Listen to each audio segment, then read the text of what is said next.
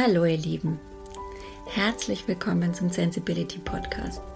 Wenn ihr auch sensible und gefühlvolle Menschen seid, die manchmal weit weg von ihrer inneren Mitte sind und nach Methoden und Impulsen suchen, um wieder zu ihrem Herz zurückzukommen, in ihre Liebe zu kommen, dann seid ihr hier bei mir im Podcast genau richtig. Ich möchte mich euch kurz vorstellen. Mein Name ist Seike, ich bin hochsensibel und ein sehr gefühlvoll empathischer Mensch und ähm, ich erlebe zusammen täglich mit meiner sensiblen Familie auch, wie ihr, die Höhen und Tiefen des Lebens und suche immer wieder neue oder alte Wege, um zurück in meine Kraft zu finden, in mein Herz. Und äh, bediene mich dabei am liebsten zen-buddhistischen Methoden und Ansätzen und Philosophien, die für mich am meisten Kraft und Ruhe zum Ausdruck bringen. Und mein größter Wunsch ist es deshalb, euch mit diesen Impulsen ähm, Stück mehr in eure Liebe zurückzubringen, ähm, zu zeigen, dass das Leben viel einfacher sein kann und das Leben voller Schönheit und Liebe ist und dass das Leben uns auch nur das Beste will. Und äh, ja, in dem Sinne würde ich sagen, viele inspirierende Momente und viel Spaß mit meinem heutigen Podcast. Und zwar beschäftige ich mich heute in meinem Podcast mit Mindful Eating. Ja, vielleicht der eine oder andere schon mal gehört. Wie bin ich darauf überhaupt gekommen? Ich habe ja gesagt, zur Winterzeit geht es mir eigentlich darum, mehr Energie für mich bei mir zu behalten, einfach achtsamer mit mir zu sein, mit allem, was ich tue. Ja.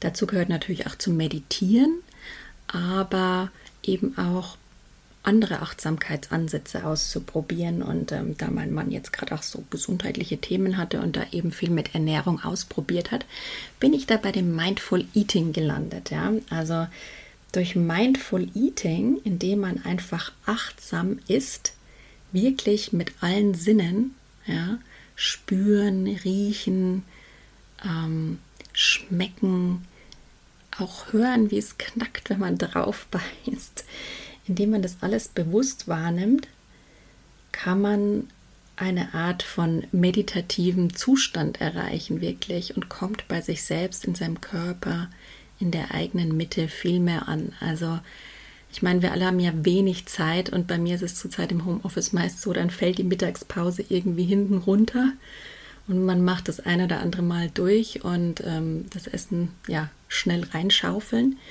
Aber ich habe echt gemerkt, wenn ich das mal bewusst praktiziere, wenn ich mich aber so hinsetze mit meinem Mann mit der Ansage, jetzt machen wir das mal ja, und uns darauf einstimmen, dann geht da auch wirklich was. Also es gibt da auch ganz interessante Videos. Ähm, das Ganze kommt eben von Thich Nhat Hanh, auch aus dem, zen-buddhistischer Mönch, hatte ich ja schon mal erzählt, und der hat da viele Videos auf YouTube. Da gibt es auch so ein 6-Minuten-Video dazu zum Thema Mindful Eating. Das kann ich euch mal ähm, verlinken. Ja, und das Ganze hat mich so auf die Idee gebracht, eben diese Mindful Essen-Geschichte als Kraftquelle, als Art Meditation für mich in meinen Tag mit einzubeziehen.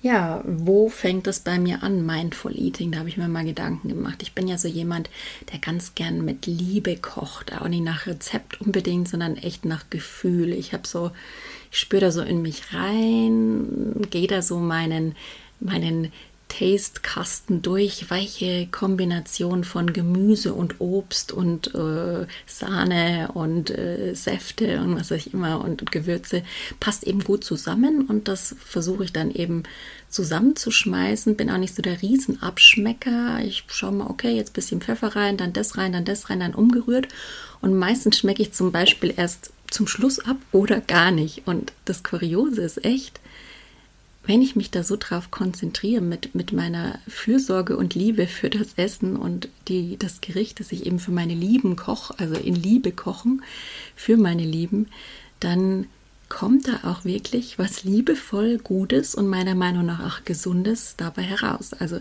dann wird Kochen quasi auch schon zu so einem Art Meditation, weil Meditation, das ist immer so eine Frage der Definition. Was ist Meditation? Meditation ist einfach irgendwas bewusst zu tun, achtsam mit sich und mit dem Körper zu sein, möglichst bei sich zu sein natürlich.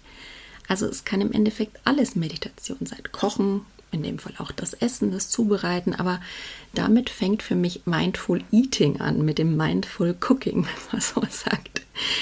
Ähm, ja gut, wenn das Ganze dann vollendet ist, also mindful gekocht und auf dem Tisch, Tisch für meine Lieben steht, ist für mich Dankbarkeit ein ganz großer Punkt. Also es ist vielleicht ein bisschen altmodisch, man hat früher irgendwie zum Essen gebetet.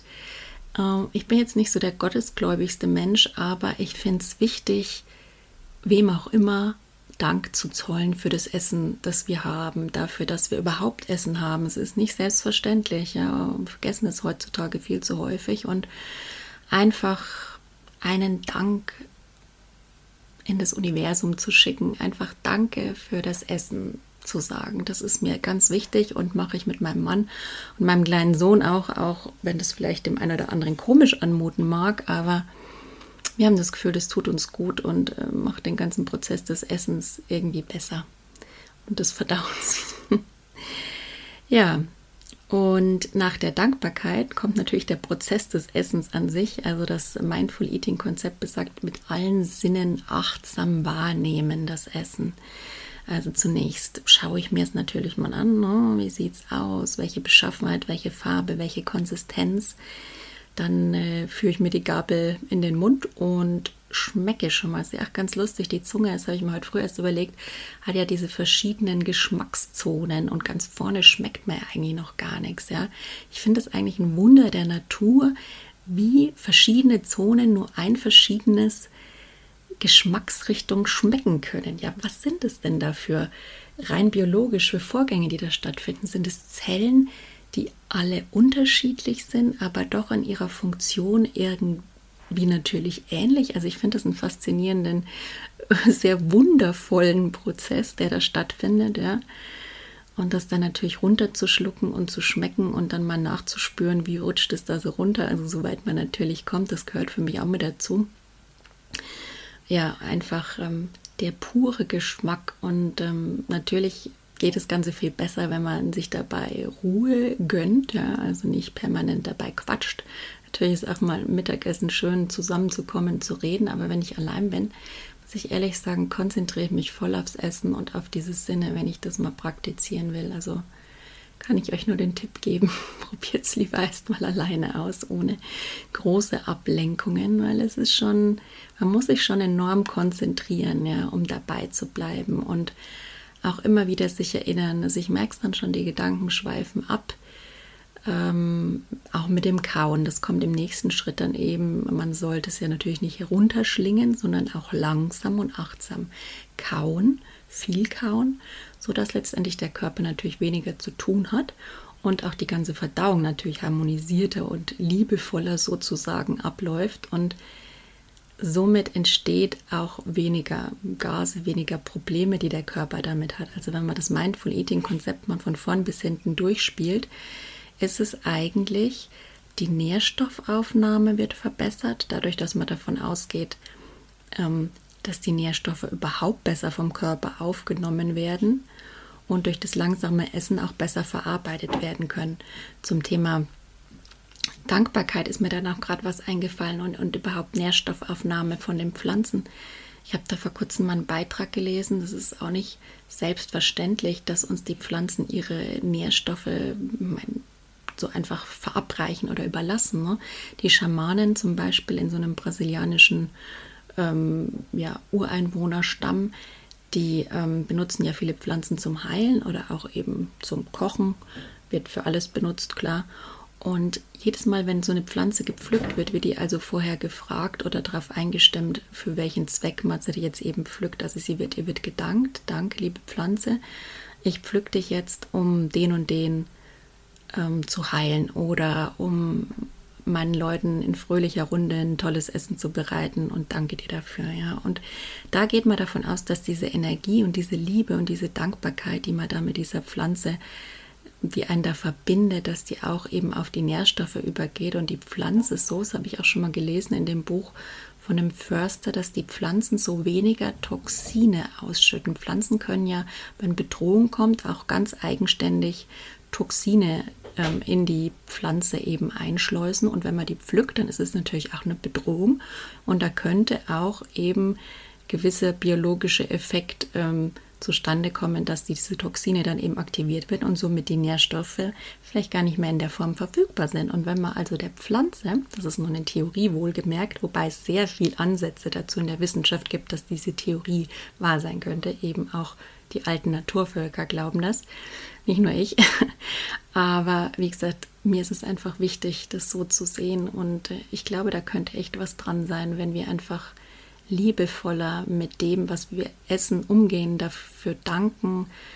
Auch wenn wir Fleisch essen, den Tieren, ich bin jetzt kein großer Fleischesser, aber dadurch kommen erst die Nährstoffe wieder überhaupt zu uns und durch dieses Mindful Eating können sie dann von unserem Körper besser verarbeitet werden. Ich werde das mal ausprobieren, auch wenn es echt eine Herausforderung für mich ist, gerade wenn unter Zeitdruck.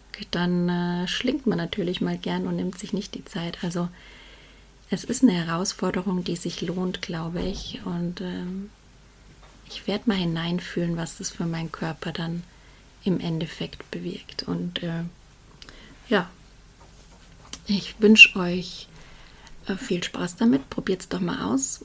Gute Impulse und ja, lasst mich mal wissen, was dabei rumgekommen ist. Wenn mein Sensibility Podcast dich im Herzen berührt hat, dann wäre ich dir sehr dankbar, wenn du mich auf Instagram abonnierst. Mein Benutzer ist sensibility-20 oder meinem Podcast folgst. Das ist immer gut. Ähm, oder wenn du weitere Impulse und Informationen über mich haben willst, dann schau doch einfach gern unter www.sensibility.de rein. Da findest du zum Beispiel meinen Blog oder eine Bildergalerie oder meine Quote Art Sektion ja, guck einfach mal vorbei, es würde mich freuen. In dem Sinn, macht's gut und von Herzen alles Liebe, Silke.